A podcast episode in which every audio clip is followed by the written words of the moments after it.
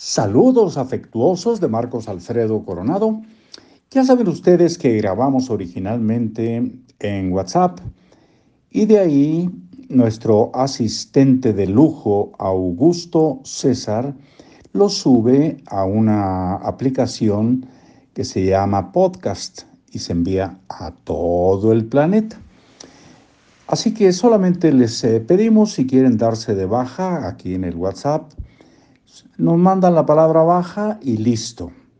Eh, ya nos reciben estos eh, podcasts. Y bueno, era un aviso eh, informal. Ahora nos disponemos a leer un poco más de hábitos atómicos de James Clear en libros para oír y vivir. Un estado de flujo es la experiencia de estar en la zona y completamente inmerso en una actividad. Los científicos han tratado de cuantificar este sentimiento. Descubrieron que para alcanzar el estado de flujo, una tarea debe estar apenas 4% por debajo de tu habilidad actual. En la vida real, típicamente no es posible cuantificar la dificultad de una acción de esta manera. Pero la idea central de la regla de risitos de oro permanece trabajar en desafíos de dificultad manejable, algo en el perímetro de tu habilidad.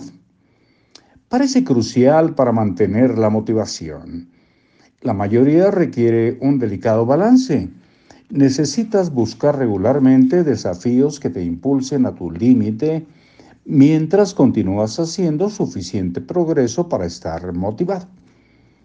Las conductas deben permanecer novedosas para que sigan siendo atractivas y satisfactorias.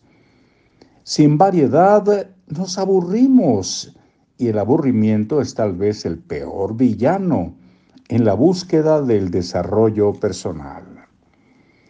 ¿Cómo mantenerte enfocado cuando te aburres trabajando en tus metas? Cuando mi carrera como beisbolista terminó, me puse a buscar un nuevo deporte.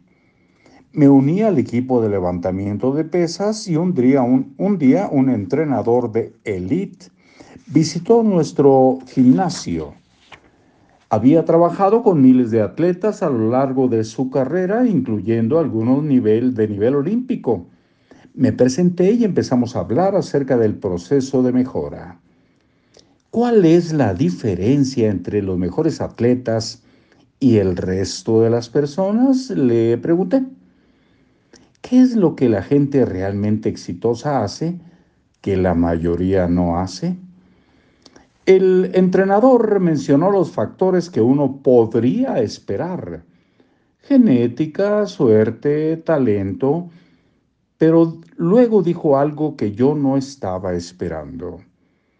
En cierto punto, todo se reduce a quien puede manejar el aburrimiento que produce entrenar todos los días y hacer los mismos levantamientos una y otra vez.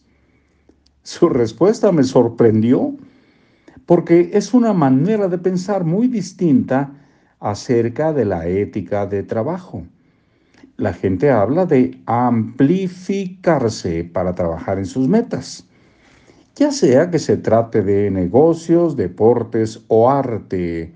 Escuchas a la gente decir cosas como, todo se reduce a la pasión. O realmente debes querer lograrlo.